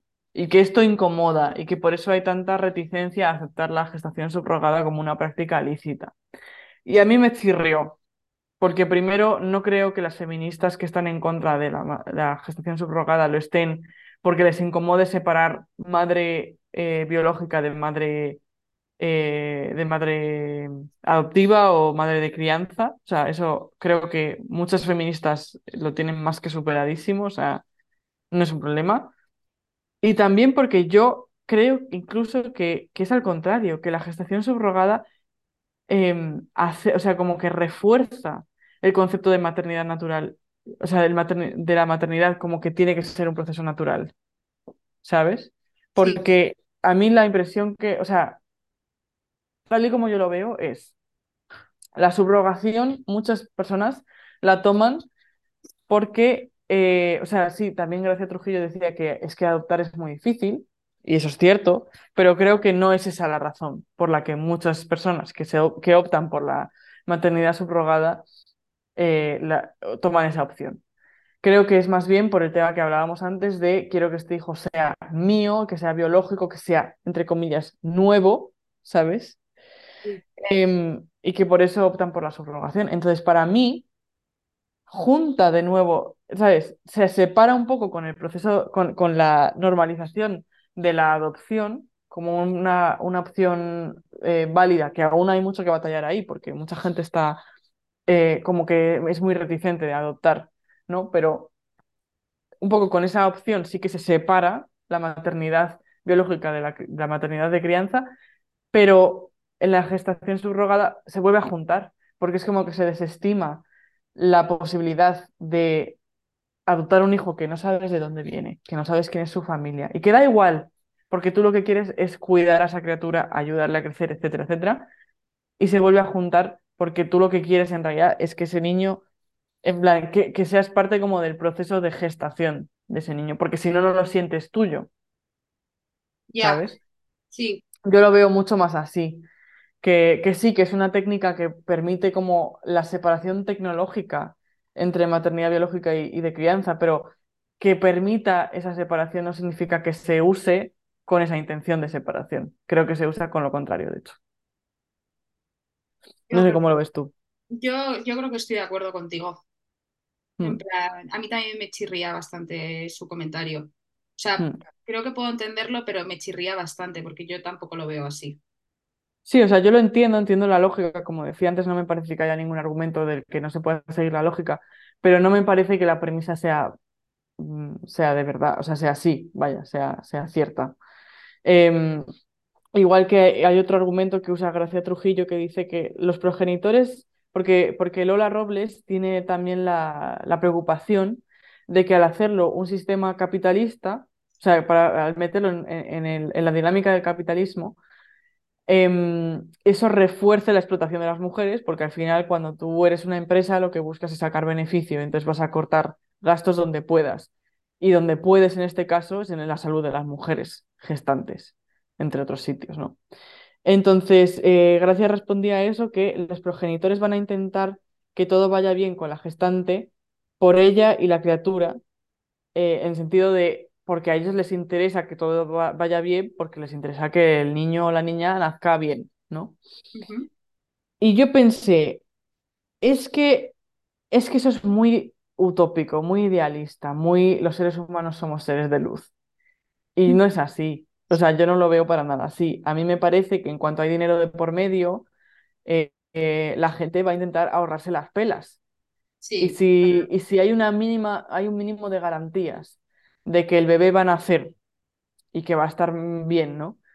Em, les va a dar igual cómo esté la gestante. Sí. Esa es mi opinión.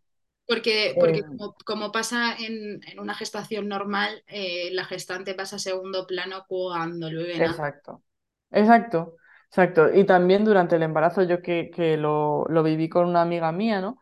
Em, que la mujer estuviese bien, digamos, sana psicológicamente, físicamente, entraba solo realmente, o sea, solo era realmente importante cuando su no salud podía afectar al bebé. Joder, es que cuántas veces has escuchado lo de no te estreses, no sé qué, que eso luego se lo queda al niño. Eh, no, no sé qué, no sé cuántas, porque luego el niño... Que luego tal. Sí.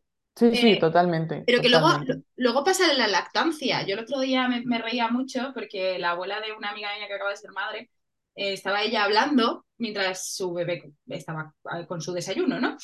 Sí.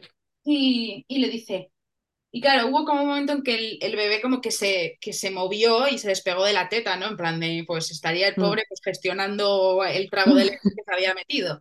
Sin más, o sea, además fue una situación en la que ella, pues, esa- se- o sea, el niño se despegó, ella se lo volvió de manera natural, en plan, siguió hablando y se lo pegó otra vez a la teta a que el bebé siguiera pues, alimentándose. Y le dice la abuela, que me río porque A ver, sí que me a ver, a ver. Es que a ti no te han dicho que no hay que hablar mientras se da de mamar, que no es bueno. Bueno, señora, pero Y, ¿por qué no va a ser bueno? O y- sea, pero ¿qué, qué influencia tiene eso? Es que no lo entiendo. claro, y era como, eh, Ay, madre. eh, o sea, y mi amiga en plan, que sí, que sí, que sí, que sí. Dice, pero está mamando, ya verás cómo no está mamando. Y a mi amiga se quedó así, le dijo, a ver, que yo noto cuando el bebé mama. Ya, claro, que esto no es, esto no es un biberón, que yo estoy que me está chupando la vida. Y me hizo mucha gracia porque era como, joder, es que eh, la, antaño era como, pues se creía, ¿no? En plan, no te puedes enfadar cuando estás embarazada, no te puedes, no puedes tener un disgusto cuando vas a, de mamar porque se te agría la leche. Mira, a mí la Mira, ¿sabes qué pasa? Que eres una persona, no eres una estatua. Entonces, eh, si el bebé eh, se toma un poco de leche agria, o sea, suponiendo que esto fuese cierto, el bebé se toma un poco de leche agria porque tú te has enfadado, pues el bebé se va a tener que joder, ¿vale? Porque la vida no es perfecta, ¿eh? Y la madre, pues tiene derecho a tener emociones y tiene derecho a enfadarse. Es que lo del enfado maternal es tabú, ¿eh? Es tabú de cojones.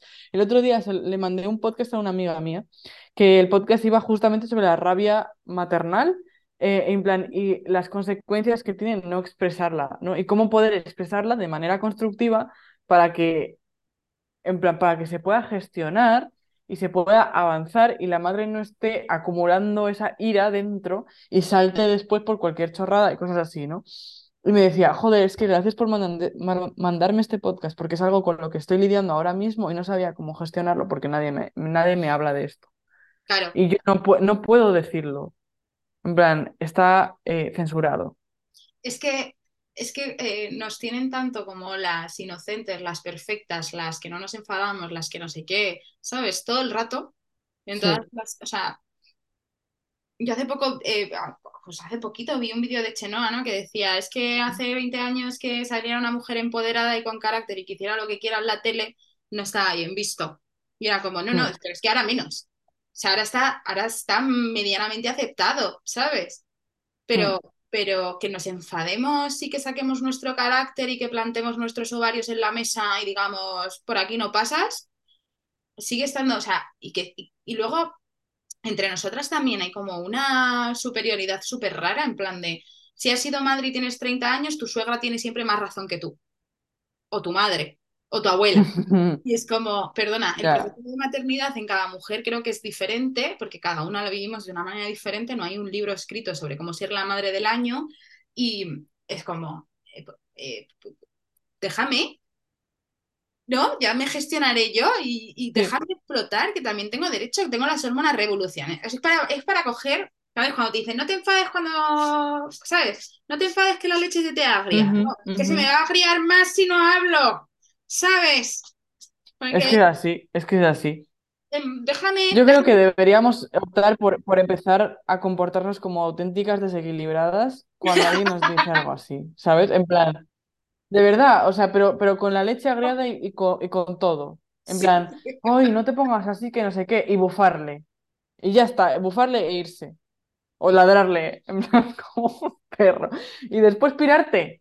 Y ya verás cómo no te dice nada más, porque dice, a ver, esta loca que no sé por dónde me va a salir ya, Es ¿sabes? que Y que se calle en la boca ya, coño, sí, es que de verdad, sí, qué sí, cansino, qué cansino. sí, total, o Es sea, como total, que es aburrido ya, de, de tan pesado es aburrido, es como, por favor, es que no me vengas con esto ya, porque es que ya me lo sé, ya me lo sé, y me da igual, así que por favor, déjame en paz. Suélteme el brazo, caballero, por favor. Así, en plan, o decirles directamente, contrólese, por favor, pero usted está viendo el espectáculo que está montando, por Dios, hombre. ya". Claro, es Por que, favor, está usted histérico. Señor, cálmese. es que, es que, o sea, no- nos reímos de esto, Yo pero sé, yo se lo digo a mi pareja. Cuando se pone en plan, ay, es que esto no sé qué, le digo, cariño, estás huevérico, por favor, cálmate, relájate que te va a dar un infarto. Sí. Cuidado que Claro, se te sube el huevo. ¿eh? Y ya está. Y se desescala la situación. claro, es que muchas veces tenemos que optar, es verdad que optar por el desequilibrio en algún momento, a mí me ha pasado, ¿eh? Yo que soy muy explosiva y hay, ha- hay veces que pierdo los papeles en plan, y los pierdo muchísimo, ¿eh? Y además tengo que decirlo, o sea, no me importa, o sea, es una faceta de mi personalidad y, y a mí perder los papeles cada vez los pierdo menos. eh, porque estoy aprendiendo de la elegancia de mi madre de mandar a la mierda a todo el mundo, pero sin que lo noten, que eso también mola mucho. Eso se aprende con la edad, ¿no? Eso está muy bien. Sí, sí, o sea, eh, mi madre siempre me dice, sí, está bien lo que dices, pero tienes que aprender a decirlo eh, en plan, con elegancia para que la gente se Claro. Y que la otra persona se quede todo confusa, en plan, Claro, es que un momento. si estás, si estás discutiendo con alguien y de repente estás, eres un gilipollas, no sé qué, no sé qué", mucho ruido y pocas nueces, o sea, muchas veces es más eh, el, el tener la elegancia de con toda tu cara, todo neutra, decir algo así como súper cortante pero confuso y dejar a otra persona rota porque nunca vas a ver por dónde salir. Pero, Sí. pero yo muchas veces que he actuado como una persona desequilibrada totalmente en algunas, en algunas situaciones, eh, me ha venido muy bien. Sí, sí, es que es muy útil. O sea, Y no te vuelven a tocar las narices en, mucho tiempo. sí. Porque de repente es...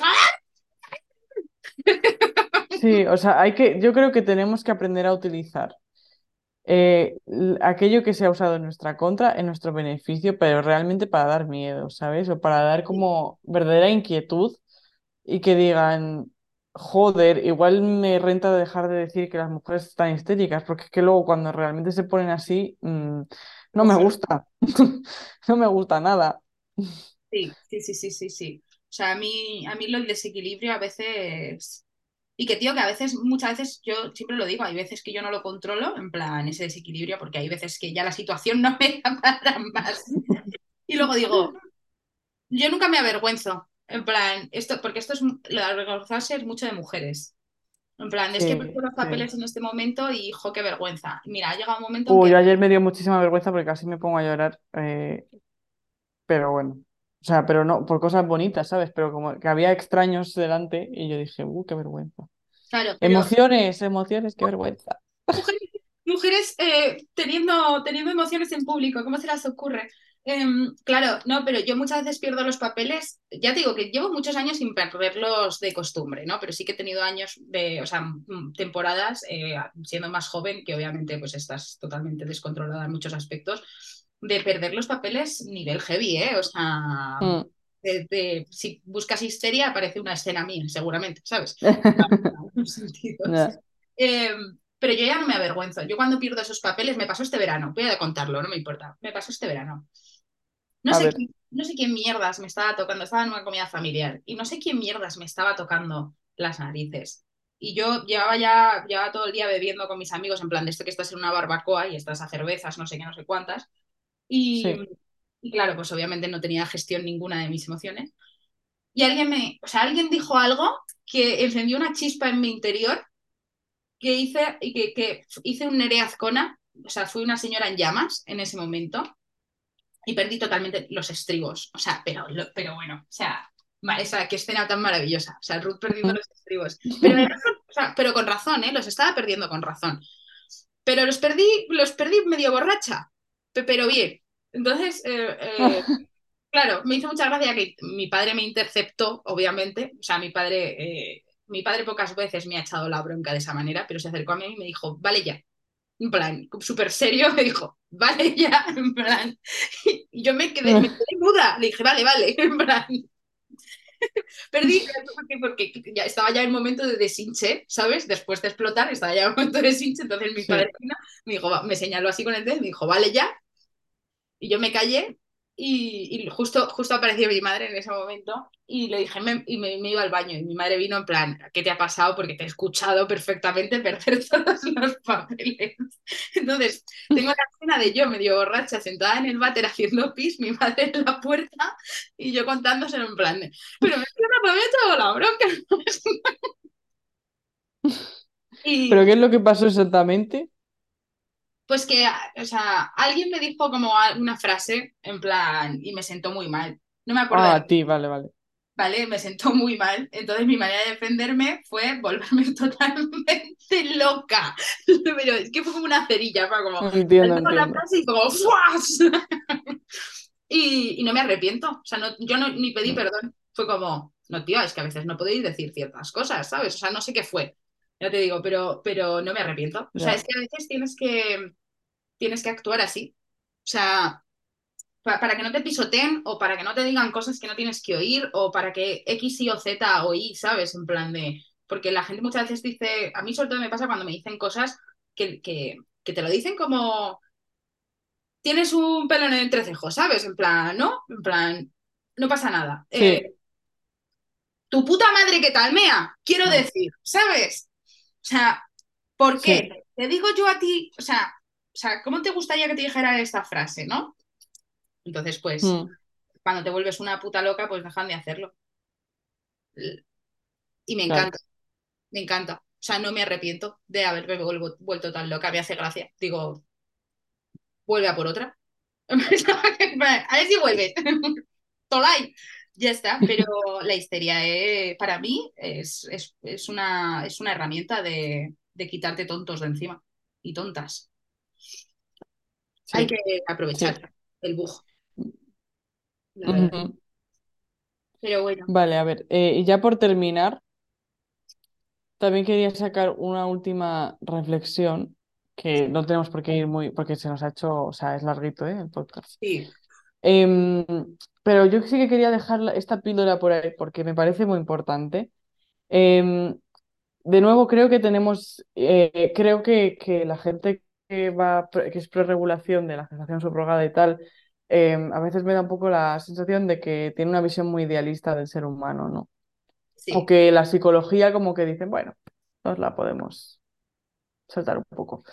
Em, pero creo que cuando tú compras algo, sientes una potestad sobre ese algo. Creo que se aplica, por ejemplo, el tema de animales, ¿no? En plan, tú compras un animal o tú adoptas un animal. Y creo que la gente que compra y adopta es distinta. O sea, tiene una mentalidad distinta hacia los animales. Em, y esperan cosas diferentes de esos animales. Una persona que compra el animal suele ser porque quien lo quiere de raza, em, no, en plan, quiere algo nuevo, repito, es que eso creo que es muy importante, em, y que sea suyo porque lo ha comprado, etcétera, etcétera. Y una persona que adopta creo que es más el rollo de este pobre animal está en un sitio donde no puede ser feliz porque no se dan las condiciones que necesita para serlo, en plan no tiene una familia o eh, yo qué sé, si está en una jaula, pues a lo mejor no tiene siquiera compañero de jaula, no puede salir a pasear si es un perro tan a menudo, eh, no está tranquilo si es un gato porque hay demasiados animales por ahí, etcétera, ¿no? Entonces, y tú dices, bueno, pues yo quiero un animal porque quiero que me dé compañía y amor y demás, pero y yo le voy a dar amor y compañía a este animal de vuelta y ya está. Ese es el intercambio que hacemos, ¿no? Em, entonces es distinto. Y yo me pregunto, los padres de, niños que, que, han nacido por gestación subrogada, los padres de intención, como los llaman, ellos han pagado por ese hijo. Entonces, a mí me gustaría que se hiciera, yo qué sé, que se les hicieran entrevistas y demás, que saliera un libro sobre esto, sobre cómo ellos, claro, luego mentirían porque no te van a decir, pues sí, yo quiero, creo que mi hijo es de mi propiedad. Pero se pueden hacer preguntas en esa dirección que estén bastante más veladas y que se entienda, ¿no? Em, que muchos padres biológicos tienen la misma perspectiva, ¿eh? yo no te digo que no, pero tú, pero es complicado regular quién puede y quién no puede tener hijos de manera biológica, mientras que es más fácil regular quién no debería tener hijos por sistemas más eh, burocráticos, ¿no? Eso, por eso hay tantas putas entrevistas en, la, en el proceso de adopción y es tan largo, tienes que pasar un proceso de selección, o sea, es jodido, ¿no? Por eso, para evitar precisamente que padres que tienen un poco esta perspectiva o que tienen perspectivas un poco tóxicas alrededor de la paternidad maternidad o que directamente van a ser abusivos con los niños no puedan adoptar niños, ¿no? Entonces, me gustaría que alguien hiciera este tipo de preguntas para saber qué mentalidad tienen los padres de intención acerca de esos hijos por los que ellos han pagado, es decir, los hijos que ellos han comprado. ¿Cómo eso afecta a la dinámica padre-hijo? Me gustaría saberlo, simplemente.